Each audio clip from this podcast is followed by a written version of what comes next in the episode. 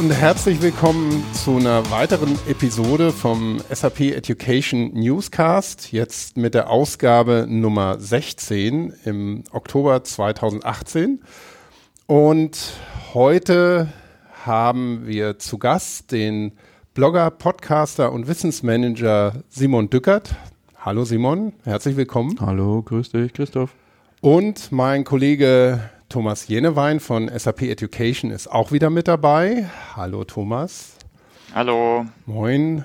Und ja, mein Name ist Christoph Hafner. Ähm, ich werde ein bisschen durch äh, den heutigen Podcast wie immer moderieren und freue mich heute ganz besonders, dass wir ähm, Simon hier haben. Ähm, Simon, wie gesagt, Blogger, Podcaster und Wissensmanager. Ähm, und das Thema, das wir heute uns hier vorgenommen haben, ist ähm, ja ein bisschen Preaching to the Converted. Also wir wollen über Podcasting reden, im speziellen Podcasting und Wissensvermittlung soll ein bisschen der Fokus sein, aber auch über Podcasting allgemein. Und vielleicht kannst du uns auch ein paar Einblicke geben, wie man denn anfängt mit Podcasten, wenn einen das in so einem Corporate oder Learning Setup interessiert. Aber vielleicht kannst du uns erst ein bisschen was zu dir erzählen, wer du bist und vielleicht auch, wie du zum Podcasten gekommen bist. Ja, gerne. Also wie gesagt, Simon Dückert mein Name. Ich komme aus Nürnberg, bin 44 und verheiratet, ein Kind, habe Elektrotechnik studiert mit Schwerpunkt digitale Nachrichtentechnik. Da liegt auch schon so die eine Wurzel. Ich habe so ab dem zweiten Semester eigentlich schon am Fraunhofer Institut für integrierte Schaltungen als Werkstudent gearbeitet und das ist ja so die Heimat von MP3. Da war Karl-Heinz Brandenburg damals noch, die ganze MP3-Truppe, wo man dann so nebenbei immer auch mal so an Audiotests teilgenommen hat, so in die Audiokodierung reingeschnuppert hat. Ja, und da ging es ja damals darum, wie bekommt man äh, Audioinhalte in CD-Qualität so komprimiert. Faktor 10 war damals so eine Größenordnung, äh, dass man die eben mobil auf MP3-Playern mitnehmen kann und natürlich im Idealfall ohne Qualitätsverlust. Ja, und so hatte ich eigentlich recht frühzeitig äh, über die Tätigkeit schon Berührpunkte zu Audio. Ich habe dann später nach dem Studium oder beziehungsweise noch im Studium angefangen, im Fraunhofer Institut in einer Wissensmanagement-Stabsstelle zu arbeiten und uns damals mit dem Thema Wissensbewahrung und Expert Debriefing beschäftigt. Also wie kann ich Wissen bewahren, wenn ein Mitarbeiter das Unternehmen verlässt und ein neuer Mitarbeiter eingearbeitet werden muss. Da wurden dann so mit den Experten Interviews geführt, teilweise waren die Nachfolger noch nicht da und wir haben damals noch auf so Sony Minidisc-Rekordern quasi die Interviews aufgenommen, haben die hinterher transkribiert, haben die in Text überführt, in Hypertext fürs Intranet und sind da irgendwann mal auf die Idee gekommen, dass es ja eigentlich vielleicht für die Nachfolger auch gar nicht schlecht wäre, den äh, O-Ton des Experten zu hören. Ne? Mhm. Und haben dann äh, eben nach und nach das erweitert, um den, um den Leuten nicht nur Text gegeben, beziehungsweise die textuelle Dokumentation ist dann auch ein bisschen schlanker geworden. Und zusätzlich haben sie dann eben Audiosequenzen, äh, nicht jetzt Podcasts im Sinne von äh, abonnierbaren Feeds bekommen, aber einfach damals äh, MP3-Dateien auf CDs. Ne, und die Notizen sind so ein bisschen in die Richtung gegangen, ähm, wie man heute Shownotes schreibt, also eher so stichpunktartige Zusammenfassungen der Audioinhalte. Ja, und das eben noch mit sehr, sehr einfachem Equipment quasi, weil es diese ganzen Themen wie Smartphone und mobiles Internet und so damals natürlich alles noch nicht gab. Mhm. Ich habe dann im 2005 das erste Mal, äh, da hatten mich so äh, paar Leute und Themen interessiert, mit denen habe ich so Telefongespräche geführt, die habe ich aufgezeichnet damals noch so mit, äh, man, man lötet ein Kabel an das Telefon und führt das Audiosignal raus und zeichnet es auf. Was es war qualitativ sehr schlecht. Und da hatte ich auch noch keinen ähm, Podcast sozusagen im Internet. Und dann war eigentlich für mich der Hauptpunkt, wie ich dann dazu gekommen bin, meinen eigenen Podcast zu starten, dass wir im Jahr 2013 einen MOOC gemacht haben, den Management 2.0 MOOC, Massive Open Online Kurs äh, wo es jeweils in den Wochen so Live-Sessions gab, damals über Google Hangout. Und da haben halt Leute gesagt, sie konnten dann, es war immer Freitag 13 Uhr, zu dem Zeitpunkt nicht teilnehmen. Da haben wir dann immer das Hangout aufgenommen und als Video bereitgestellt und da haben sich Leute dann gemeldet äh, und gesagt, Mensch, äh, wenn ich im Auto fahre, kann ich eh kein Video schauen und man sieht da ohnehin nur Talking Heads, also Menschen sprechen. Äh, könnt ihr da nicht auch eine Audioversion bereitstellen? Und dann haben wir einfach mit FFmpeg sozusagen aus dem YouTube-Video eine Audiospur raus, haben die auch zum Download bereitgestellt und waren total überrascht, wie viele Zugriffe das gab. Es war dann ähm, im Dezember 2012 war dieser, ähm, äh, 2013 war dieser MOOC dann zu Ende. Und das hat keine zwei Monate gedauert. Da kamen dann Nachfragen, ob man nicht diese, also auf der einen Seite diese Live-Sessions, insbesondere aber auch diese äh, Audioversionen dieses Podcasting fortführen kann. Na, und so kam es dann dazu, dass ich ähm, das unter dem Label Management 2.0 Podcast dann weitergeführt habe. Gedanklich waren die äh, acht Livestreams der MOOC-Wochen, waren sozusagen die Episoden 1 bis 8 aus diesen Telefoninterviews, da habe ich die Audiospur mit dem Professor Capuro damals zum Thema Digital Leadership, äh, Knowledge Leadership ausgegraben und versucht, die so ein bisschen zu bereinigen, dass sie besser klingt. Das war dann die Episode 9.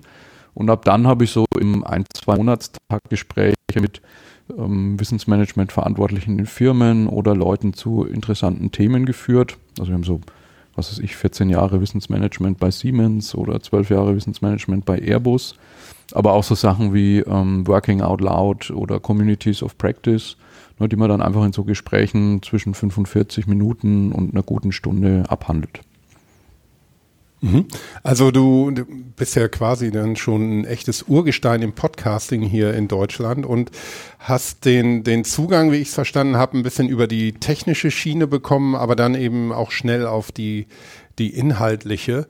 Und ähm, wie bist du denn heute aktiv als Podcaster? Was machst du denn derzeit für Projekte? Ja, ich habe zum einen mal diesen Management 2.0 Podcast immer noch. Ähm, der wird jetzt auch demnächst umbenannt in LernOS Podcast, also kriegt einen neuen Namen, dass der so bei uns thematisch in die Schiene reinpasst, aber vom Konzept wird er im Wesentlichen so bleiben. Äh, ich habe einen zweiten Podcast mit einem äh, Bekannten, dem Ulrich Schmidt, der ist bei Continental.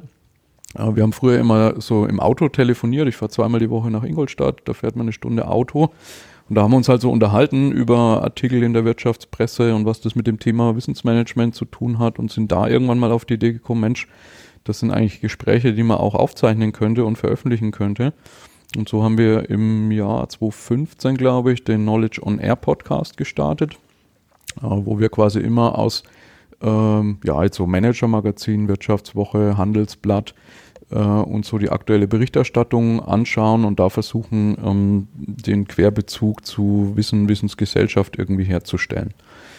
Dann ähm, bin ich so im Orga-Team von verschiedenen Barcamps, dem Corporate Learning Camp zum Beispiel. Da habe ich jetzt mittlerweile immer ein Podcast-Studio dabei.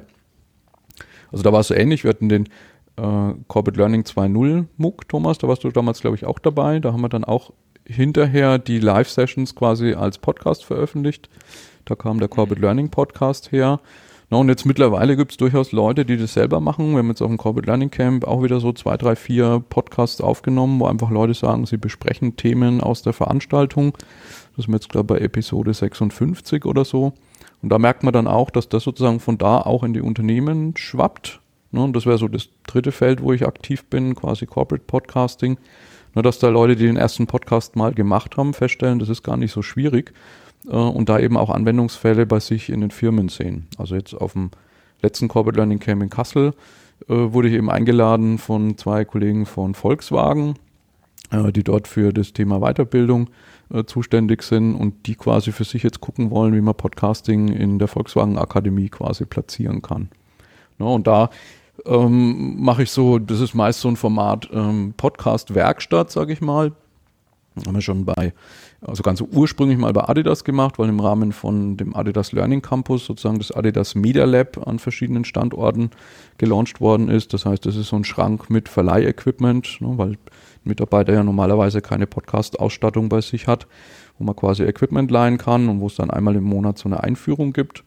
Ja, und so haben wir das jetzt bei äh, Siemens und Festo und Audi und so weiter auch platziert, ne, dass man da eben Leute heranführt ans Podcasting, äh, sie so ein bisschen über diese technischen Hürden hebt, ihnen aber auch hilft, so ihr eigenes Format zu gestalten. Also wie soll der Podcast inhaltlich aussehen? Ne, und sie dann eigentlich alles an der Hand haben, äh, um selber intern oder gar für externen Podcasts zu produzieren. Ja, das ist, glaube ich, ein, ein ganz spannender Entwicklung, das ist das, was wir auch bei, bei SAP zum Beispiel sehen, wo wir auch ähm, im Moment versuchen, ja, einen Podcast-Service aufzubauen, wo man genau die Elemente hat, dass man ja zum einen sich ähm, alles, was man an Equipment braucht, ausleihen kann, auch auf einer ganz einfachen Ebene, dass man einfach mit einem Feldrecorder rausgehen kann und Aufnahmen machen kann. Und ähm, was wir auch versuchen ist, ähm, weil wir auch eben so eine technische Abteilung haben, die verschiedene Medienformate produziert, dass die eben dann auch ähm, bei der Produktion helfen, wie zum Beispiel bei so einem Setup, in dem wir uns jetzt befinden. Wir sitzen eben auch nicht in einem Raum, sondern ähm, an verschiedenen Orten über Deutschland verteilt aber können dank ähm, verfügbarer oder sogar frei verfügbarer Technik ähm, trotzdem schon einen ähm, sehr professionell klingenden Podcast aufnehmen. Da wäre genau, also, ja? ja, ja, da muss man auch großen Dank an die Community sagen. Ne? Es gibt ja, ja so die ja, ähm, die Community Sendergate, also rund um das Sendergate.de ähm, sind viele Leute auch so aus äh, Chaos Computer Club, ne, wo so bekannte Podcasts wie die Freak Show herkommen oder Fritz Radiosender in Berlin, was ja auch eine ganz äh, zentrale Rolle gespielt hat für die Podcasting-Szene in Deutschland. Na, und da sind halt einfach Projekte wie jetzt ähm, rund um die Reaper-Plattform, das Ultraschall vom Ralf Stockmann, was so eine Erweiterung ist, mit dem man quasi äh, für ganz, ganz kleines Geld äh, ein super Podcast-Studio bekommt. Oder eben auch Studio Link vom Sebastian Reimers, der einfach ein, eine Technologie baut, mit dem man latenzfrei und breitbandig einfach verschiedene Punkte, so wie man Studios verbinden würde, Radio miteinander verbindet, um da eben nicht so einen Sound zu haben, wie wenn man jetzt ein Skype-Gespräch zum Beispiel aufzeichnet. Ne? Mhm. Und das ist mittlerweile so, würde ich sagen, es ist vielleicht nicht ganz so leicht, ähm, sich da reinzufinden, wie, wie Word zu bedienen. Äh, aber es ist eben auch weit davon entfernt, jetzt so komplexe Studiotechnik beherrschen zu müssen. Also mit wenigen Stunden Aufwand äh, hat man sich da in der Regel reingefuchst. Genau, also die, die Einstiegshürde ist eigentlich relativ gering, ähm, sowohl für Leute, die nur sehr wenig technisches Verständnis oder auch gar nicht so an der Technik interessiert sind, sondern wirklich an, an, dem, an dem Medium und den Inhalten, die sie dann transportieren wollen. Oder ähm, ja, wenn man technisch ein bisschen ähm, affin ist, ähm, kann man auch direkt eben auf den Level, den du gerade beschrieben hast, ganz leicht einsteigen. Also das ist wirklich gerade in Deutschland eine, eine besondere Leistung von dieser Podcast-Community Community, die du angesprochen hast, die, wie ich finde, sehr agil ist und sehr auch kontrovers ist, sehr viel diskutiert und es gibt viele Meetups. Also wir haben auch hier in Hamburg zum Beispiel ein ähm, mittlerweile ja schon monatliches ähm, Podcast-Meetup und es gibt ja auch ähm, ähm, eine ja, Konferenz, die mehr oder weniger regelmäßig dann stattfindet, ähm, aus der Community heraus auch. Also da passiert ganz viel, aber ich höre trotzdem immer wieder so, ja, wie soll man es nennen, Meinungen oder Ressentiments podcasten gegenüber, ja, was ist denn das überhaupt und hört das denn jemand? Und das ist ja auch nicht besonders innovativ. Und ähm, wir sitzen natürlich, wie gesagt, hier so ein bisschen auch jetzt äh, in der Runde hier in so einer Podcast-Blase, der Thomas und ich, wir haben ja auch vor auch mittlerweile schon zehn Jahren versucht, unseren ersten Podcast ähm, innerhalb von SAP und außerhalb zu starten. Ähm, wie siehst du denn, Simon, im Moment die, ja, ähm, die, die Entwicklung und die Bedeutung vom Podcasten allgemein hier in, in Deutschland oder auch ähm, weltweit? Naja, also wenn man mal so auf die nackten Zahlen schaut, zum Beispiel jetzt ähm, ARD, ZDF Online-Studie ist ja gerade rausgekommen, dann sieht man das natürlich ähm, bei der Nutzung ähm, neben dem Text und vor allen Dingen eben auch Videoinhalten, die halt sehr stark mhm. genutzt werden, äh, Podcast oder Audio, der Konsum von Audioinhalten erstmal eine kleinere Rolle spielt prozentual, äh, die aber jetzt auch nicht ähm, sinkt, sondern die halt zu kontinuierlich mit so einer Handvoll Prozent wächst. Und ähm, da glaube ich einfach, dass wir jetzt mittlerweile Rahmenbedingungen haben, die das einfach sehr stark fördern. Also ich nehme mal das Thema Smartphone. Ne? Mit dem Smartphone hat eben jeder ein Empfangsgerät in der Tasche. Ähm, dadurch, dass die Datenverträge, das sind wir in Deutschland immer so ein bisschen hinten dran, ne, was so Breitband und Flatrate angeht, aber das wird auch so stückweise besser. Ne, das heißt, es ist auch kein Problem mehr, ähm, sozusagen Podcasts von unterwegs einfach zu streamen.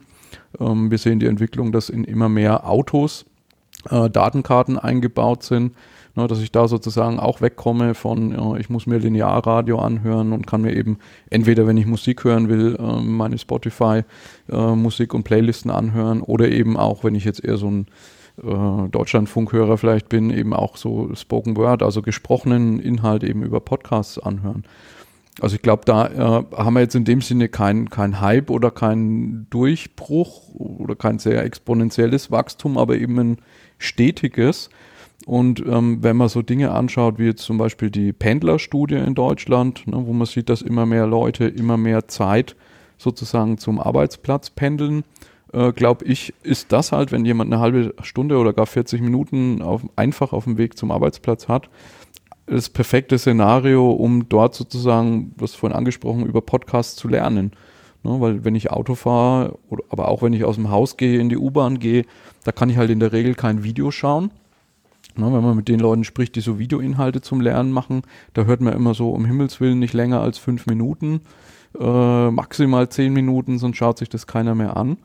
Und das liegt ja nicht dran, dass es keine Inhalte gibt, die mehr Zeit brauchen als fünf Minuten zum Vermitteln, sondern es liegt eher dran, dass ähm, sozusagen während man auf der Arbeit ist, niemand Zeit hat, sich 40 Minuten Video anzuschauen.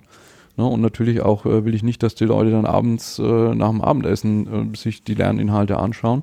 Und ich glaube, da ist einfach Podcast perfekt, um ähm, sowohl jetzt auf dem Weg und auf dem Weg zurück zur Arbeit, aber auch vielleicht, wenn ich auf dem Werksgelände mal von Besprechungsraum A zu Besprechungsraum B muss, äh, einfach die Kopfhörer reinzustecken äh, und mir da eben äh, Podcasts anzuhören. Und mhm. wenn ich auf mich selber schaue, muss ich auch sagen, das ist für mich äh, neben Twitter eine der ganz, ganz wichtigen Quellen, um auf dem Stand zu bleiben. Ähm, nehmen wir mal sowas wie äh, Office 365 oder das Podcasting selber. Ne, da ist jetzt so eine, so eine Konferenz wie bei Microsoft die Ignite, da hast du 500 Vorträge aufgezeichnet mit jeweils einer Dreiviertelstunde. Ich hätte überhaupt keine Chance, mir die als Video anzuschauen. Äh, aber ich pick mir da halt die wichtigsten 10, 15 raus, mache mir eine Audioversion drauf und die höre ich dann äh, halt auf meinen Pendelwegen nach Ingolstadt und zurück zum Beispiel an. Mhm. Äh, Simon, äh, kurze Frage von meiner Seite, das passt eigentlich gut dazu auch. Äh, welche Formate eignen sich denn deiner Meinung nach besonders? Ich glaube, du hast auf Xing oder irgendwo da sogar mal auch eine Umfrage dazu gemacht. Wäre vielleicht inter interessant, was da auch so die Community äh, gemeint hat. Also äh, gute Formate für Podcasting im Rahmen von Wissensmanagement, Wissenstransfer. Genau, also ich habe mal so einen Blog geschrieben oder eine Blogparade gemacht, die hieß Podcast Ideen für Interne unternehmensinternes Podcasting gesucht. Und da hatte ich halt auf der einen Seite mal so ein bisschen beschrieben, was äh, aus den Podcast-Werkstätten, die wir machen, äh, Formate sind, die hinterher dann äh, sozusagen in die Anwendung kommen oder die in den Unternehmen Fuß fassen. Ähm, da kann man halt im Wesentlichen sagen, gibt es so zwei oder drei Formate, die gut ankommen. Das eine ist so ähnlich wie Radio-Zweitverwertung, ähm, sozusagen Zweitverwertung von ähm, Schulungsvorträgen. Ne, also wenn, wenn man jetzt Schulungen hat zum Beispiel, wo der Trainer in der Regel immer wieder den gleichen Inhalt äh, rezitiert mit jeder Kohorte, die neu durch die Schulung geht, ist das natürlich so unter dieser Denkweise Flipped Classroom oder Inverted äh, Classroom perfekt, das mal aufzuzeichnen und den Leuten dann entweder als Videoaufzeichnung oder als Podcast bereitzustellen. Äh, dann, und das macht meiner Meinung nach den, den Bärenanteil aus, sind einfach so Gesprächs- und Interviewformate wo man sagt, was weiß ich, ist es in der, ein Projekt zu Ende und man spricht mal über Lessons Learned oder ist es ein Forschungsvorhaben zu Ende und keiner hat irgendwie Lust, die 200 Seiten Forschungsbericht zu lesen, aber man spricht mal mit den Forschern 15, 20 Minuten, was sind denn da die Kerninhalte äh, und macht den Leuten eben über den Podcast Geschmack, ähm, dann vielleicht auch in den Forschungsbericht reinzuschauen. Ne, oder auch dann so dieses ganze Thema Executive Communication, Ne, also da, wo halt, was weiß ich, Bereichsleiter so bisher noch Newsletter als PDF an eine E-Mail attached verschicken, was in Vergangenheit war und was in Zukunft kommt, ne, werden die natürlich für ihre Mitarbeiter viel nahbar, wenn man das sozusagen in einem Audio- oder Videoformat macht und die halt direkt zu ihnen sprechen können, weil das ist, glaube ich, ein großer Vorteil des Medium-Podcasts. Man ist dadurch, dass man direkt auf den Ohren der Leute sitzt, äh, sehr nah dran. Das ist ein sehr intimes Medium, ein sehr nahes Medium und glaube ich auch eins, wo man öfter mit Aufmerksamkeit dabei ist. Also ich glaube, YouTube läuft viel, viel öfter im Hintergrund äh, und man kriegt dann gar nicht so genau mit, was da gesprochen wird. Während wenn ich mich dafür entscheide, einen Podcast anzuhören, dann höre ich dem auch wirklich in der Regel aufmerksam zu. Ne? Und ähm, so diese drei Formate eignen sich. Und da kam eben auch in, wie du sagst, in den Kommentaren äh, noch einige weitere äh, in Richtung Onboarding zum Beispiel, ähm, dass man Podcasts macht, um das Onboarding von Mitarbeitern zu begleiten. Äh, oder auch so Podcast-Kurationen war eine Idee, ne, dass man sagt, zu einem bestimmten Thema, was Mitarbeiter brauchen. Nehmen wir mal, viele Unternehmen müssen jetzt ihre Leute fit machen in, äh, in KI, künstliche Intelligenz oder Machine Learning. Na, da kann man natürlich auch sagen, wenn ich da dann mal mit den äh, Experten zu dem Thema so eine Sammlung von Podcasts kuratiere, ähm, spare ich mir da vielleicht teure Schulungen dazu zu machen und die Leute kommen ins Thema auch rein. Hm. Ja, was wir auch nutzen, was ich eigentlich auch und auch persönlich konsumiere, sind so Updates und News. Also wenn ein Podcast regelmäßig gepublished wird, ne, wie in unserem Education Newscast, dann kannst du eben einmal im Monat oder alle paar Wochen Updates geben, aber dann vielleicht auch Hintergründe, so ein bisschen informell im Gespräch drauf einzugehen, ne? Sowas, was, was wir auch hier machen. Also genau. das sind auch ja. noch zwei Punkte, die wir ja ganz hilfreich finden. Mhm. Genau, also macht ihr im Prinzip so dieses News- oder Update-Podcasting, so habe ich euren Podcast auch wahrgenommen. Ihr sprecht ja auch oft drüber, sozusagen, was hat sich im, im Weiterbildungsprogramm von euren Angeboten getan. Ne, das ist natürlich auch super, weil keiner irgendwie in regelmäßigen Abständen jetzt so einen Katalog ähm, sich durchliest und vielleicht mit dem alten vergleicht, wo sich was geändert hat.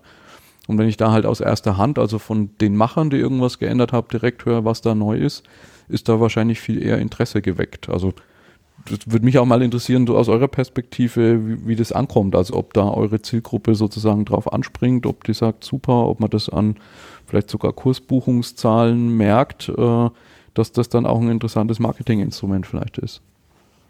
Also ich glaube, es ist eine Alternative zum Newsletter. Äh, weiß man ja auch, ne? die E-Mails gehen oft unter. Äh, wenn man was in einem Audioformat in Randzeiten, ne, wie beim Autofahren konsumieren kann, dann finden das manche einfach besser. Ich denke, das ist auch vielleicht eine Vorliebe. Also wir haben jetzt noch keine Conversion Rate messen können, leider, mhm. wie viele Leute vom Podcast eine Schulung buchen, aber ich denke, es ist eine sehr gute Alternative auf jeden Fall.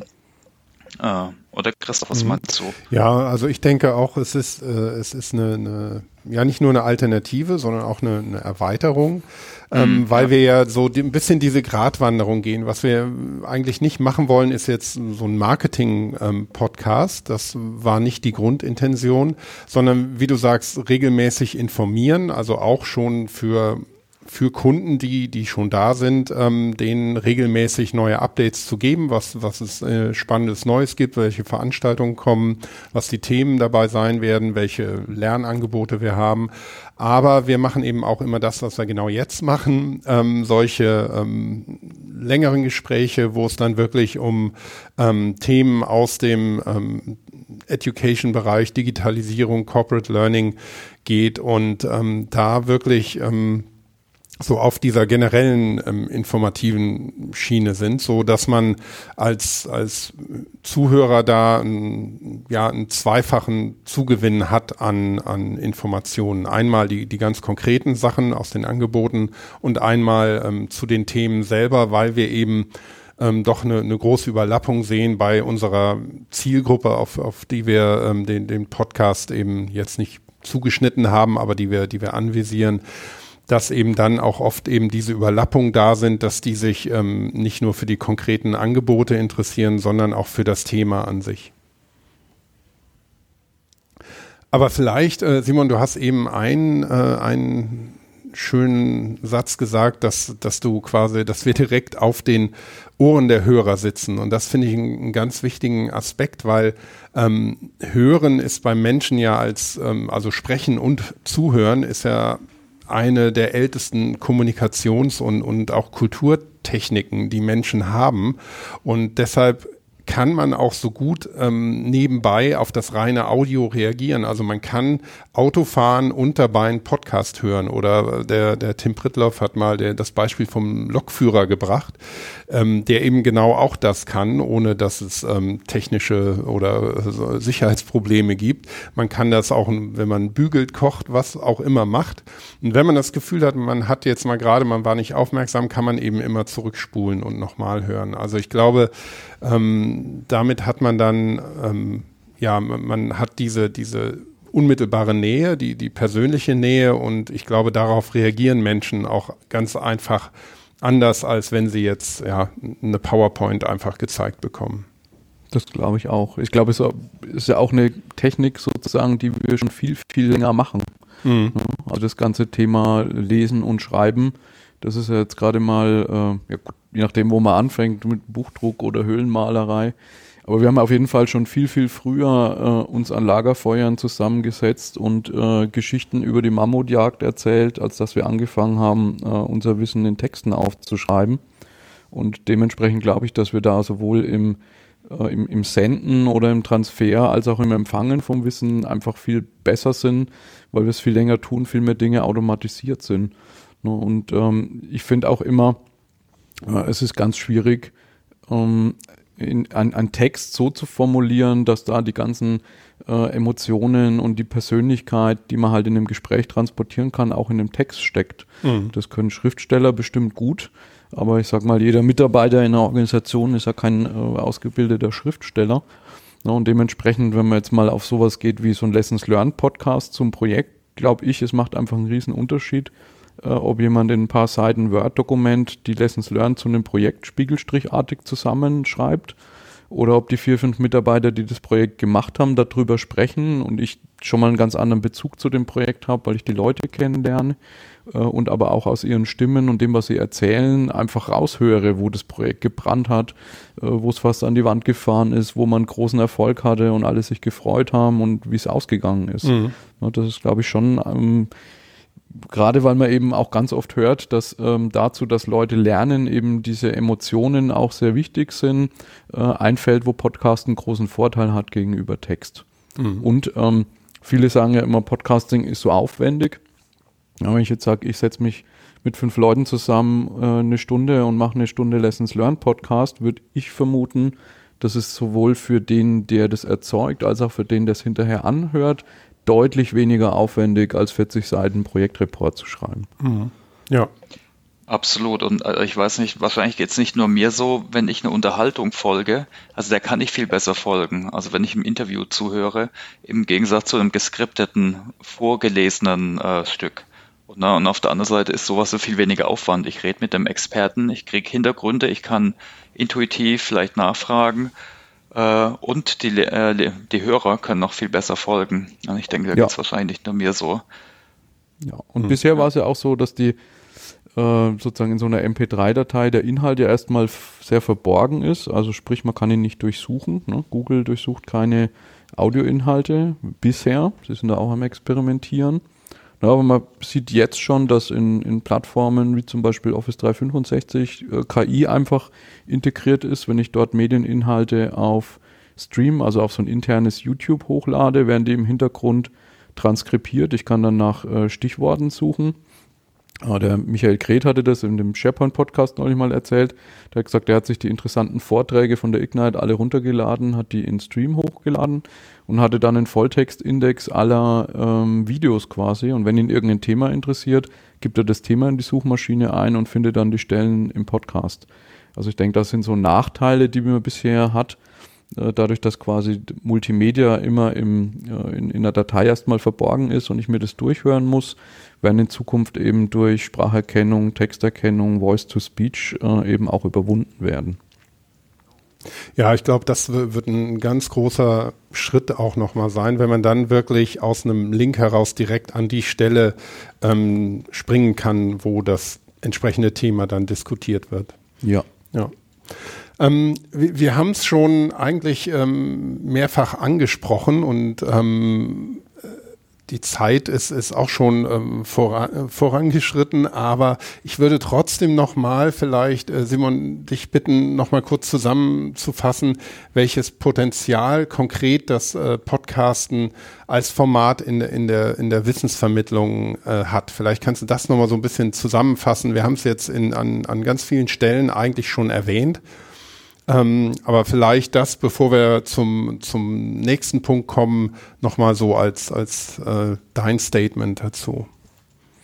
Also ich sehe eigentlich so drei ganz große Felder. Das eine ist im äh, Bereich Transfer von bestehendem Wissen, ne, dass man einfach Podcast eine Möglichkeit ist, so unter diesem Label Flipped Classroom Inhalte, die jemand immer und immer und immer wieder erzählt, ähm, sozusagen einmal zu konservieren und dann bereitstellen zu können, was ein viel skalierbarerer Ansatz ist und vor allen Dingen in der Weiterbildung halt auch dazu führt, dass ich die Zeit, die ich dann vielleicht in dem Training gemeinsam verbringe, eher dazu nutzen kann, Fragen zu beantworten, Sachen zu üben äh, und nicht eben so dieses rein schulische Format, einer steht vorne und erzählt PowerPoint-Folien. Also das wäre eins. Mhm. Dann würde ich sagen, im Bereich Lernen, da zähle ich immer das ganze Thema Innovation dazu, also neue Dinge rauszufinden, ne, wo einfach ein Podcast, glaube ich, ein spannendes äh, Medium ist, um mit Experten über neue Themen zu sprechen, also über Themen, wo es halt überhaupt noch keine Bücher oder Dokumentation gibt wo Leute im Gespräch vielleicht auch auf neue Ideen kommen oder jemand gerade was aufgeschnappt hat, das formuliert, darüber wiederum äh, Leute auf äh, ganz andere Gedanken kommen. Also da kann ich mir vorstellen, wenn, ich überlege, auf wie viele neue Sachen ich allein durch so einen äh, Podcast jetzt wie die Freakshow schon gestoßen bin, was ja eher so ein Edutainment-Format ist, ne, kann ich mir vorstellen, wenn ich da jetzt bei so einem Automobilhersteller Leute mal podcasten lasse über Elektromobilität, autonomes Fahren, Big Data, äh, dass das ein ganz, ganz starker Innovationstreiber sein kann und auch eine Möglichkeit sein kann, dass Leute einfach verstehen, was hat denn Big Data und KI mit uns und unserem Geschäft zu tun, äh, die bestimmt jetzt auch überhaupt keinen Kurs dazu machen würden, weil sie, weil sie gar nicht so tief in dem Themenfeld drin sind. Mhm. No, und ich denke, ein weiteres Feld ist eben genau diese, dieses äh, Feld sozusagen Führung. Ne, die, wenn man mal guckt, was viele beklagen oder sich wünschen äh, von Führungskräften, dann stehen da oft so Sachen wie mehr Zeit mit der Führungskraft, die soll mehr zuhören. Äh, Leute wünschen sich so Kaminabende oder sagen den Vorstand, den sehe ich ja nie im Jahr. Ne, und da könnte ich mir vorstellen, dass quasi so Podcasts einfach Führungskräfte nahbarer machen. Ne, wenn man anschaut, der, der neue Podcast jetzt vom Christoph Käse zum Beispiel, also da stellt man einfach fest, dass eben auch Top-Führungskräfte mittlerweile verstanden haben, ähm, dass sie eben ihre Botschaften nicht nur durch irgendwelche Pressesprecher oder Assistenten vermittelt oder durch die Unternehmenskommunikation vermittelt transportieren, sondern dass das eben in der Belegschaft sehr gut ankommt, äh, wenn sie das persönlich machen, wenn sie auf den Ohren der Leute sind, äh, wenn Leute da in den Podcast-Episoden auch mal eine Frage stellen kann und sie kommentieren das. Also das wäre, glaube ich, ein drittes Feld, wo großes Potenzial mhm. drin steckt. Vielleicht sagst du mal kurz, wer Christoph Käse ist. Äh, ja, Christoph Käse, der hat ein Buch geschrieben, ähm, also aus dem Springer-Kontext über Digitalisierung. Der war ähm, hat so eine Aktion gemacht, dass er mit Führungskräften in Silicon Valley gegangen ist, damit die eben lernen, was bedeutet diese ganze Entwicklung für sie als Konzern. Also die haben da sehr früh schon reingeschaut, klar, weil natürlich das ganze Verlagswesen da auch unter einem massiven Druck steht, äh, sich transformieren zu müssen. Ne, und ähm, da hat man ihn eigentlich seit Anfang an von den Büchern, wie er das erkennt, wie er das wahrnimmt, äh, sozusagen als sehr innovativ äh, empfunden und dass er jetzt sowas macht, wie einen eigenen Podcast zu starten, ist für mich einfach ein Zeichen von äh, Talk the Talk and Walk the Walk. Also sprechen tun über die Themen eigentlich alle, aber es gibt halt wenige, die das dann auch konsequent umsetzen und sagen, so jetzt setze ich mich da auch wirklich selber mal an Mikrofon und fange an, meine Gedanken über Podcasts zu formulieren. Mhm. Ja, also zusammenfassend kann man, kann man wirklich sagen, es steckt äh, viel Potenzial drin in verschiedenen Bereichen und es geht wirklich, es ist auch oft ein fließender Übergang von, von Lernen und, und Unternehmenskommunikation und Information, ähm, was sich ja eben gegenseitig nicht ausschließt. Ich glaube, damit ähm, haben wir das Thema ähm, hinreichend einmal besprochen. Ich hoffe, ähm, wir waren nicht zu voreingenommen bei den ganzen Sachen, weil wir, wir sind ja alle drei äh, Fans vom Podcasten und du, Simon, bist ja auch ähm, sehr erfahren von Anfang an. Wir haben es, als du dich vorgestellt hast, schon äh, raushören können in der technischen Seite und ähm, bist da auch einer von denen, die das, die, die dieses Wissen auch, auch äh, sehr gerne teilen. Es gibt ja auch bei den bei der Podcast-Community gibt es ja auch noch, ähm, kann man vielleicht auch einmal erwähnen, die Podcast-Patinnen ähm, Aktionen ähm, wirklich, um, um Leuten zu helfen, neue Podcasts ähm, anzufangen und die technischen Hürden ähm, ja, runterzuschrauben oder auch die, die Ängste oder Befürchtungen ein bisschen zu nehmen. Ähm, du bist technisch da sehr, sehr, versiert und du, du, das packen wir auch in die Shownotes, hast das auch schon mal in einem anderen Podcast ähm, sehr schön zusammengefasst, aber vielleicht können wir hier auch noch mal kurz so das, das kleine Podcast Getting Started von dir hören. Wie, ähm, ja, wie, wie kann man anfangen? Wie sieht so ein Workflow aus? Und welche ja. Tools kann man benutzen? Genau, also ich, ich gibt vielleicht am Anfang einen Hinweis auf zwei Quellen, die ganz interessant sind. Zum einen mal gibt es auf Wikibooks äh, gibt's ein Podcasting für Einsteiger und Fortgeschrittene, ähm, wo das im Prinzip alles sehr schön erklärt ist. Und auf sendegate.de gibt es ein Sketchnote ähm, Podcast in a Nutshell. Äh, das eignet sich auch sehr gut als Überblick. Also da kann man vielleicht die Links dann in die Show Notes noch packen. Mhm. Ähm, was ich, man muss ja immer so zwei Seiten unterscheiden äh, im Podcast-Prozess. Das eine ist quasi die, äh, die Sendungsplanung, das Format, die Vorbereitung äh, und Technik kommt dann ja eigentlich erst ins Spiel, wenn ich die Aufnahme mache. Ja, das ist so, Aufnahmetechnik ist der eine Block. Der andere Block ist dann, wenn ich ganz am Ende des Prozesses publiziere, ähm, wo und wie publiziere ich dann so einen Podcast? Ne? Weil aus der Nachbereitung äh, fällt in der Regel eine MP3-Datei raus oder eine MPEG-4-Audiodatei, meist aber MPEG-3. Und die muss ich ja auch irgendwo hinstellen, dass die quasi abonnierbar ist. Ne? Und das kann man vielleicht in den zwei Blöcken mal ähm, behandeln. Ähm, wenn jetzt jemand einsteigt, würde ich empfehlen, sich das Leben erstmal leicht zu machen und nicht mit dem von dir vorhin erwähnten Remote-Podcast zum Beispiel anzufangen, weil mhm. da wird die Komplex Komplexität natürlich gleich größer. Na, wenn man jetzt mal davon ausgeht, man hat so ähm, ein Szenario, wo man sagt, man will ein Gespräch führen mit drei bis vier Leuten, kann man eigentlich schon sagen, dass es da so ein Standard-Setting gibt. Na, das heißt, ich brauche irgendwie ein, ein Mikrofon, mit dem ich die vier Leute aufnehmen kann oder Mikrofone ähm, da hat sich in, im deutschsprachigen Bereich zumindest durchgesetzt, dass man da sogenannte Headsets verwendet. Also heißt eine Kombination aus Kopfhörer und Mikrofon, ne, damit ich gleich das Monitorsignal auf dem, auf meinem eigenen Ohr habe und auch das Mikrofon einen konstanten Abstand zum Mund hat. Ne, wenn man jetzt so ein, so ein Standmikrofon auf dem Tisch hat, das muss man auch so ein bisschen üben, dass man sich da nicht mit dem Kopf wegdreht und der Audiopegel ständig schwankt. Und da ist im Prinzip äh, von Bayer Dynamic das DT297 äh, für Einsteiger sicher das geeignetste, weil das eine sehr gute Soundqualität hat, weil es robust ist, ne, wie du angedeutet hast. Wenn man das im Verleih gibt, will man ja auch nicht, dass es nach fünfmal Verleihen kaputt ist. Also das wäre so in Richtung Mikrofon, Kopfhörer interessant. Ähm, dann im Bereich der Aufnahme selber braucht man halt einen digitalen Audiorekorder. Ähm, das sind in der Regel so Geräte, die man in der Hand halten kann ähm, wo man dann eben die vier Mikrofone anschließen kann. Die zeichnen auf eine SD-Karte auf, äh, mehrkanalig, das heißt, man kriegt jeden Sprecher auf einer eigenen Tonspur. Das ist ganz wichtig in der Nachbereitung, wenn dann jemand mal gehustet hat oder so. Wenn, wenn alle Stimmen in eine Tonspur vermischt sind, kriege ich das in der Regel nicht mehr raus. Aber wenn ich einzelne Tonspuren habe, kann ich, in der, kann ich sozusagen jeden einzelnen Sprecher separat behandeln. Ne, und da äh, hat sich eigentlich von, äh, von der Firma Zoom aus Japan der H6 äh, durchgesetzt als Standardgerät. Äh, das ist eben genauso ein vierkanaliger Rekorder, den kann man mit optionalen Zubehör auch noch zum sechskanaligen machen. Äh, da kann ich eben diese Headsets anschließen, die Mikrofone. Äh, vier Stück kann alle einzeln auspegeln, dass die Lautstärken passen und habe dann im Prinzip eigentlich nur einen Knopf, den Recording-Knopf und dann wird alles aufgezeichnet. Wenn ich auf Stopp drücke, landen die Audiospuren auf der SD-Karte. Und was ich da eigentlich dann nur noch brauche, weil der Zoom H6 nur einen Kopfhörerausgang quasi hat.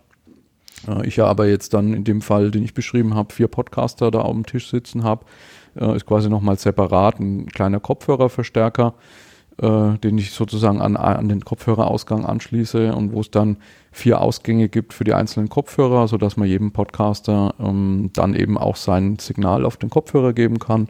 Der eine will es ein bisschen leiser, der andere ein bisschen lauter. Ähm, das kann man damit eben auspegeln. Ja, und das ist so, wenn man jetzt sagt, ich will, ich will irgendwie meine Akademie oder so, so ein Set mir mal kaufen. Diese Kopfhörer, die liegen irgendwie bei guten 300 Euro pro Stück.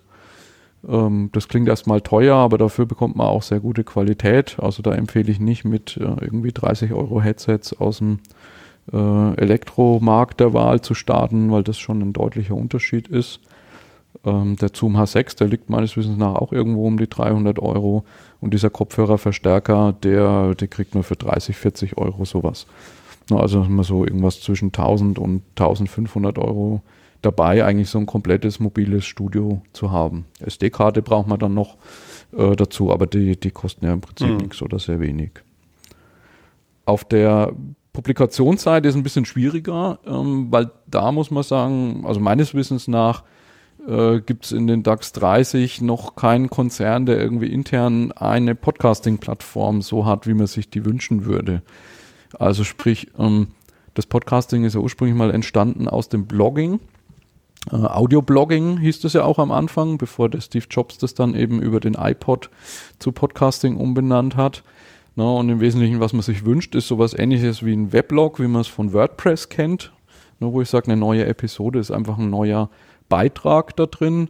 An den hänge ich dann meine MP3-Datei an, schreibe die Shownotes in den Blogpost, drücke auf Veröffentlichen und äh, dann sehe ich eben die Shownotes, so wie ich einen Blog-Inhalt sehen würde und äh, es wird mir ein Player eingebettet, zum Beispiel dieser Podlove-Player, den du vorhin erwähnt hast, das ist ein äh, Add-on zu WordPress und ich kann eben dann auch elegant im äh, Web, im Intranet sozusagen mir die, die Episoden anhören und sie dann auch abonnieren über den RSS-Feed. Ne, und da ist, glaube ich, in Unternehmen noch einiges zu tun. Also es gibt viele, die haben äh, so Videoportale mittlerweile, so auf Basis von Kaltura oder Wimp oder Microsoft Stream. Ähm, gibt es bei Audi zum Beispiel auch die Audi-Mediathek, die basiert auf Wimp. Äh, und da kann man kommt man so schon nahe ran. Also da kann man sich so Kanäle bauen. Da kann man auch einen Kanal auch entweder Video oder Audio oder Bilder laden. Ne, das heißt, wenn ich mir da einen Kanal anlege und stecke da Audio rein, dann habe ich schon dieses Veröffentlichen in Episoden. Die bietet sogar einen RSS-Feed an. Aber der RSS-Feed ist technisch so, dass ein Podcast-Client da drin nicht die MP3-Datei findet. Das ist so ein kleines technisches Detail, aber das durchbricht die Kette eben genau, dass ich es nicht abonnieren kann. Ne, das heißt, da ist man nahe dran. Da muss man jetzt hoffen, dass der Hersteller von dieser Plattform in Zukunft da sozusagen noch nachbessert und man dieses Feature auch noch bekommt. Äh, in ganz vielen anderen Fällen hat man sowas gar nicht. Da werden dann einfach äh, angefangen bei, man legt MP3-Dateien irgendwo ins Dateisystem oder auf dem Webserver äh, oder postet die im Social Network als Anhang an den Blog. Ne, und dann sind halt die Nutzer sozusagen damit konfrontiert, dass sie sich eine MP3-Datei runterladen müssen und die dann irgendwie auf ihr Endgerät bekommen müssen. Und das ist, glaube ich, schon noch eine Barriere, weil der Aspekt zu sagen, ich finde vielleicht über die Suche im Netz einen interessanten Podcast oder mir wird einer empfohlen, äh, sozusagen dann zu sagen, äh, einfach einen Knopf zu drücken, den Podcast zu abonnieren und ab dann kommen alle neuen Episoden auf mein Endgerät. Das sehe ich schon als einen entscheidenden Erfolgsfaktor. Und da sind wir an vielen Stellen noch nicht. Weiß ich nicht, ob ihr da bei euch äh, in der Infrastruktur schon was habt, aber an vielen Stellen muss da noch dran gearbeitet mhm. werden. Ja, wir haben, wir haben eigentlich genau das gleiche Problem intern. Im Moment ähm, machen wir das über eine externe Plattform, wo wir auch unseren ähm, äh, großen SAP MOOC, Open SAP hosten. Die haben auch eine einfache Lösung ähm, für Podcasts. Das ist eine, auch eine Minimallösung, aber die, die funktioniert äh, zuverlässig und gut. Ähm, intern, ja, sind solche Plattformen wie Kaltura genau äh, so, wie du beschrieben hast. Die, die sind schon nah dran, aber es fehlt ihnen so ein bisschen der Ansporn, das da äh, rein zu investieren, weil sie sich eben in, in erster Linie doch als Videoplattform sehen und nicht als Podcasting-Plattform. Und ähm, da ist Audio ein bisschen eher das äh, ungeliebte Kind, äh, als, als dass es wirklich so im, im Scheinwerferlicht steht. Das sind auch meist, glaube ich, die Verantwortlichen.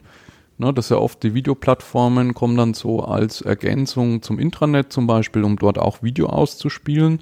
Und oft sind die Verantwortlichen nicht die, die sich im Unternehmen für Podcasting interessieren. Also die mhm. haben da auch dann erstmal gar kein Bewusstsein dafür, ähm, dass vielleicht mit ganz wenig Aufwand man aus so einer Plattform eben auch eine schöne Podcast-Plattform machen könnte. Da hoffe ich halt einfach, ähm, dass sozusagen nach und nach den Leuten das bewusster wird. Also ja ähm, wenn ich auf die Audio-Podcasts schaue, ne, da gab es eben auch so eine ganze Stange interner Podcasts. Äh, und jetzt hat das Marketing mit dem Audi e-tron Podcast sozusagen einen, einen, großen Podcast nach außen gestartet, der natürlich dann auch sehr viel Sichtbarkeit hat, weil er in anderen Podcasts beworben wird und der aber natürlich auch nach intern sozusagen zurückspielt. Hm, äh, Podcasts sind, scheinen bei uns im, im Medienmix, in der Kommunikation eine Rolle zu spielen. Ne, und die dann hoffentlich auch bei den äh, Leuten, die dann für interne Medienplattformen zuständig sind, äh, vielleicht den Gedanken keimen lassen, dass man da eben in Richtung Podcast auch was machen könnte für interne Nutzung. Hm, ja. Und wenn man. Früher, ja, Thomas. Ja, nee, wir, wir hatten früher witzigerweise sogar intern einen WordPress-Ansatz ne, mit einem äh, Podpress-Plugin. Das hat super funktioniert, sind, aber haben dann einen Rückschritt gemacht auf Kaltura, Videoplattform und nutzen hm. jetzt inzwischen wie von Christoph erwähnt, die eigene Plattform mit dem äh, Podlove-Plugin, der eigentlich auch ganz, ist zwar minimal, aber nee, ist, ist super. ein anderes, ist nicht das ähm, Podlove-Plugin, aber ein, ein anderes Podcast-Plugin auch. Genau, wo ich ja. mich dann aber halt äh, über Podcatcher abonnieren kann. Also da habe mhm. ich dann halt auch den Feed-Aspekt ja. plus. Ich denke, was auch super hilfreich ist, auch wenn das ein bisschen aufwendig ist, ist, wir, wir publizieren auf iTunes und äh, für alle iOS-Menschen, die Apple-Geräte nutzen, ne, da ist der Podcast, äh, Podcatcher ist auf jedem iPhone äh, drauf. Ne? Da hat man dann auch schon viel genau. abgefrühstückt. Genau. Ja, das ist bei internen Podcasts auch nochmal so eine Schwierigkeit. Mhm. Ähm, äh, über iTunes und so weiter abonnieren kann ich natürlich nur dann, wenn die Podcast-Episoden irgendwo offen im Netz äh, verfügbar sind. Ja. Äh, und in der Regel ist es so, dass die internen Podcasts halt irgendwo im Intranet sind. Ne? Und da hat man dann halt auch mit so Barrieren wie, äh, kann das iPhone überhaupt intern den Server sehen, kann der Episoden runterladen. Das ist äh, auch dann nochmal hakelig, äh, wie das funktioniert. Da hat man auch manchmal das Szenario, jetzt iOS-Plattformen, wie ihr erwähnt habt, dass man Leute dann irgendwie zwingen muss, über iTunes MP3-Dateien zu synchronisieren und äh, das wollen die in der Regel auch nicht machen. Na, und extern, also ich habe jetzt auch eine ganze Weile, dieser, dieser Management 2.0 Podcast, der war eben auch äh, WordPress ganz normal in unserer Webseite eben mit dem Podlove-Plugin. Ähm, und klar, das macht auch so ein bisschen Administrationsaufwand. Das war ein Grund, warum wir überlegt haben, woanders hinzugehen. Also wir wechseln jetzt zu Podigy. Äh, der Hauptgrund war aber gewesen, dass äh, Podigy einen Deal hat mit Spotify und es sehr einfach ist, quasi dann den eigenen Podcast auch auf Spotify zu bringen. Ähm, das wird in der Community durchaus auch sehr kritisch ähm, mhm. diskutiert, so unter diesem Label äh, Plattformisierung. Ne? Also will man sozusagen seinen Podcast komplett frei im offenen Netz oder, oder will man den auch auf solchen Plattformen haben oder gar exklusiv auf solchen Plattformen haben? Ähm, da haben wir jetzt für uns entschieden, dass diese Mischung, den quasi über Podigy zu publizieren, damit ist er offen im Netz, aber gleichzeitig auch dahin zu kommen, wo einfach viele Hörer sind, äh, nämlich auf Spotify, äh, dass das ein ganz guter Kompromiss ist. Und das wollen wir jetzt so zum Jahreswechsel äh, umstellen und da dann eben auch Erfahrungen sammeln, äh, ob man da eben über Spotify dann auch nochmal eine andere Reichweite bekommt. Ja, spannend. Also das ist wirklich für uns ähm, auch ein Thema, die, die Reichweite und welche Plattformen wir da noch, noch ansteuern wollen. Vielleicht noch eine Anmerkung zu dem, was du ähm, ganz am Anfang gesagt hast, so, so auch den, den ersten Schritten technisch. Vielleicht kann man da noch anfügen, für diejenigen, die sich einfach nur mal dafür interessieren, wie, naja, wie, wie fühlt sich das denn an, wenn man so einen Podcast ähm, macht, wenn man zu zweit zum Beispiel da sitzt und ein Interview macht.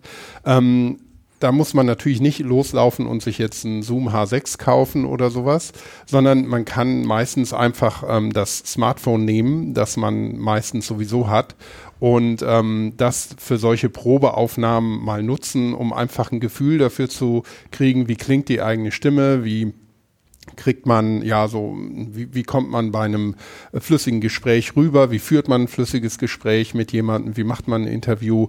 Also da lohnt es sich, sich mit ganz einfachen Mitteln einfach mal mit aufzunehmen und zu schauen, ähm, ob einem das liegt, ob einem das Spaß macht und ähm, ob so ein Format auch für einen wirkt.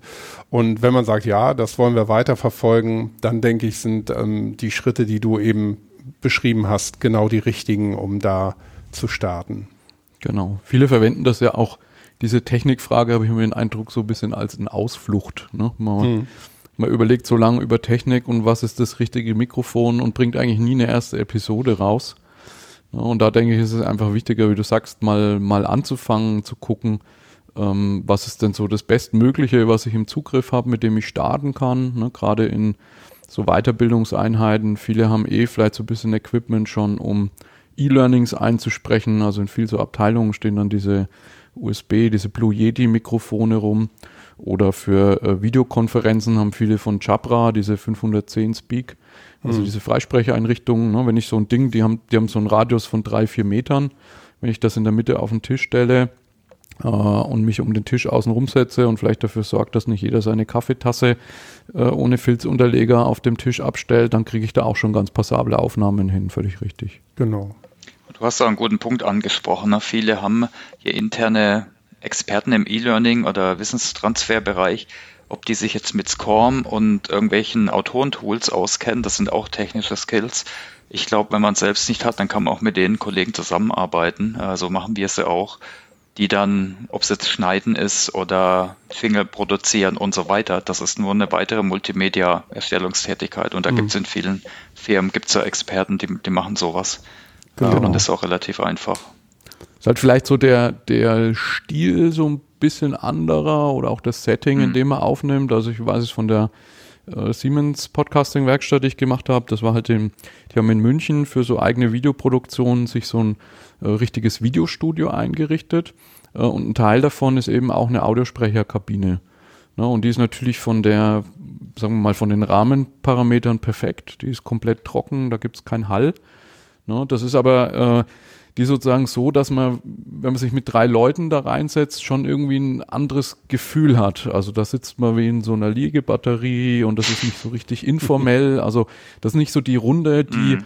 am Kamin beieinander sitzt und über ein, ein, ein Thema spricht. Ne? Aber klar, äh, es ist vorhanden, man kann es nutzen. Und das ist, glaube ich, das Wichtige, dass man schaut, was man hat, äh, was passt zu dem Format, zu der Message, die man rüberbringen will stören mich da Hintergrundgeräusche oder muss es halt komplett sauber sein und dann, wie gesagt, einfach anfangen, machen. Äh, meist ist die erste Aufnahme, die schmeißt man eh weg und veröffentlicht sie nicht. Äh, und die zweite ist dann meist, äh, die taugt. Nur wenn man die halt nie, nie anfängt und nie macht, dann kommt man sozusagen nie zur ersten Episode. Mhm. Und ich denke, wenn man, wenn man jetzt nicht selber machen will, sondern was ähm, ja qualitativ ganz hochwertiges und ähm, oder überhaupt nur die die an die Hand genommen werden möchte, dann gibt es natürlich auch die Möglichkeit, dass man äh, sich an Agenturen wendet. Aber es gibt ja auch schon auch in Deutschland die ersten Podcast-Labels nennen sie sich. Ähm, 4000 Hertz ist zum Beispiel eins. Mhm. Ich glaube, es gibt sogar inzwischen noch mehr ähm, und ähm, versuchen darüber vielleicht auch Hilfe und, und ähm, Unterstützung zu bekommen und ähm, auch, auch selber dann vielleicht gar nichts mit der Produktion unmittelbar zu tun hat, sondern ähm, das eben produzieren lässt im Bereich Marketing zum Beispiel. Aber ähm, ich glaube, für gerade interne Kommunikation, für Lernpodcasts, für all die Anwendungsfälle hat man eigentlich alles relativ schnell zur Hand, was man braucht, um da auch ähm, in, in absolut ausreichend guter oder professioneller Qualität was zu machen. Das sehe ich auch so. Ja, genau. Gut, ähm, ich glaube, damit haben wir das kleine Podcast Getting Started ähm, äh, auch abgeschlossen. Das ist, ist glaube ich, ganz, ganz rund so.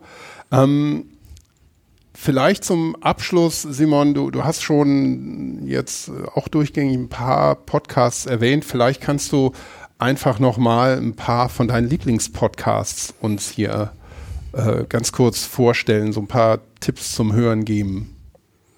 Neben eurem sozusagen. Natürlich neben unserem. Und neben deinen eigenen.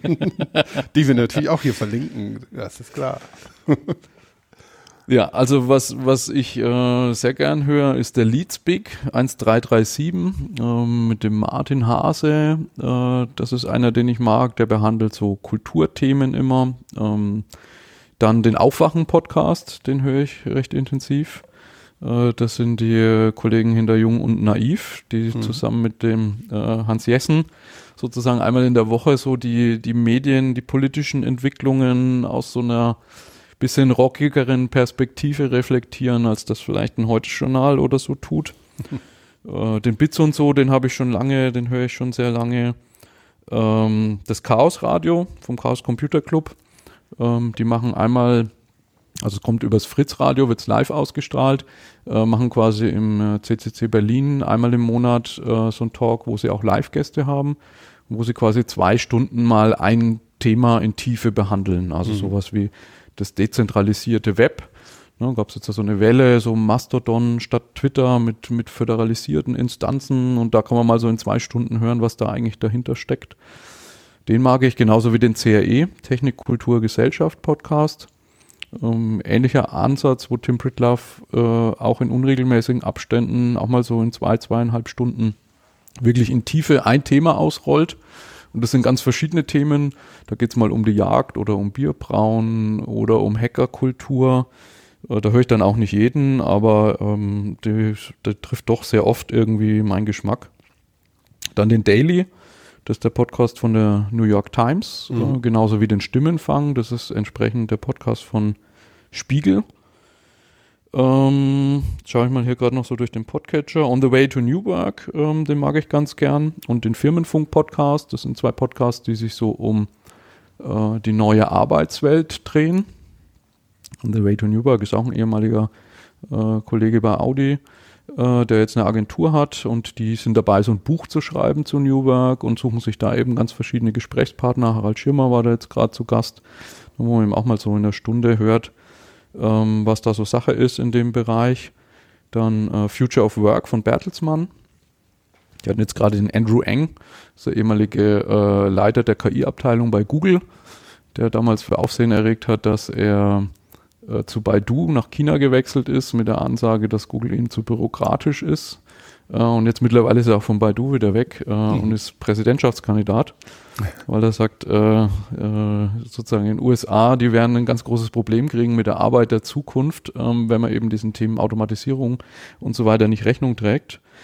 Dieser Bertelsmann-Podcast, genau. Den Getting Things Done vom David Allen. Das ist in Richtung persönliche Produktivität, den höre ich eigentlich immer. Diesen High-Podcast von Christoph Käse hatte ich vorhin schon mal erwähnt. Uh, The Intrazone von Microsoft, uh, um einfach auf dem Stand zu bleiben, was sich in dem Office 365-Universum tut. Uh, Lage der Nation für News, das Logbuch Netzpolitik, wo so diese ganzen mhm. Themen rund um Privatsphäre, was tut sich auch in der Europäischen Union, das kann man ja auch alles nicht so im Detail verfolgen. die ganzen Nachrichten, das wird da sehr schön zusammengefasst. Den McKinsey-Podcast höre ich eigentlich immer an, um mal zu hören, was so in der Strategieberatung gerade angesagt ist. Um, ähm, ja, genau, OMR. Hat man vorhin im, im Vorgespräch schon mal Online-Marketing-Rockstars. Mhm. Den finde ich auch spannend, ne, weil das so, ich komme eigentlich nicht aus dem Marketing, aber da kriegt man viel Tipps, Tricks, Ideen rund um Startups, äh, Suchmaschinen, äh, wie funktioniert Campaigning. Die haben auch öfter mal mit Gründern so äh, tiefgreifende Gespräche. Den höre ich eigentlich auch ganz gern. Den Sascha Lobo, ähm, der schreibt ja einmal im Woche auf spiegel.de eine Kolumne. Und das ist auch ein interessantes Podcasting-Konzept, weil der äh, spricht dann sozusagen im Podcast über die Kommentare, die zur Kolumne gekommen sind. Mhm. Ja, und genau. setzt sich da durchaus mit sehr kritischen Kommentaren auch auseinander. Also das finde ich auch eigentlich mal ganz spannend. Der äh, Debatten-Podcast, ne? Genau, ja, Debatten-Podcast heißt er, ja, richtig. Richtig. Ja, genau, das sind so, ja, und wir müssen reden. Äh, das sind zwei, die, der eine wohnt hier in Berlin, der andere war früher da, ist dann nach äh, in Silicon Valley gegangen ähm, kommt jetzt wieder zurück, aber die haben lange quasi so über diese Schnittstelle äh, europäisch-deutsch versus amerikanische Kultur so aus einer persönlichen Perspektive gesprochen. Also man hat das ja schon mitgekriegt, finde ich, wie tickt eigentlich das Valley, ähm, wie ist es bei Facebook zu arbeiten, wie wird da gedacht, äh, und das aber immer auch mit so einem gesellschafts-medienkritischen Perspektive, also den höre ich eigentlich auch immer ganz gern. Ja, das ist äh, eine lange Liste. Da, da haben wir viel zu äh, verlinken. Ich kannte auch noch nicht alles. Also für mich ist da, ähm, also ich fand Getting Things Done ganz spannend, weil das ist immer das Problem, das man so hat jeden Tag. Und ähm, ja, das ist, ist äh, super. Und an der Stelle, glaube ich, ähm, sind wir auch für heute durch. Wir haben das Thema Podcasten, äh, gerade auch im, im Bereich Lernen und Corporate Podcasting, glaube ich, sehr aus, ausführlich äh, einmal behandelt. Ähm, für diejenigen, die sagen, puh, so eine Stunde Podcast, also da, da sind wir lange noch nicht bei denen ganz vorne mit dabei. Du, du hast die Freak Show erwähnt, die sitzen da auch mal vier, fünf Stunden zusammen und es funktioniert. Und es gibt ähm, Kapitelmarken, äh, die helfen ungemein, wenn man irgendein Thema schon kennt oder skippen will. Ähm, damit kann man das sehr gut nach, nach ähm, vorne und hinten bewegen. Ähm, wichtig ist, dass man einen Podcatcher hat, der das unterstützt. Und ähm, äh, ich muss zugeben, wir können im Moment nur als ähm, MP3-Dateien äh, unseren Podcast ausliefern. Ähm, aber was äh, sehr schön ist, ähm, äh, es gibt mittlerweile auch ähm, äh, eben Podcatcher, die aus einem MP3-File dann ähm, wenn das so entsprechend abgeliefert wird, auch die Kapitelmarken rausfischen können. Also ähm, diejenigen, die so einen Podcatcher benutzen, ähm, sind da auf der Gewinnerseite. Aber wir versuchen, wie gesagt, das ähm, technisch hier auch noch weiter zu entwickeln und auch die, die Feedback-Kanäle zu verbessern. Aber ähm, wir freuen uns natürlich auf Feedback und ich möchte mich auch an der Stelle nochmal bei unseren Kollegen ähm, bedanken von OpenSAP, die, wie ich hier schon heute auch äh, mehrfach da angesprochen habe, unseren Podcast hosten, uns dabei unterstützen, was sehr gut ist. Und ähm, ja, ich möchte mich dann abschließend bei euch beiden bedanken, ähm, bei dir, äh, Thomas, dass du dir die Zeit genommen hast und natürlich bei unserem Gast Simon. Vielen, vielen herzlichen Dank. Das war wirklich sehr spannend und ähm, ich glaube, da ist für, für viele, die sich für Podcasten interessieren, wirklich, wirklich Spannendes dabei. Vielen Dank. Eine Freude, ja, danke, danke für die Einladung. Jo, tschüss. Dankeschön. Tschüss. Ciao.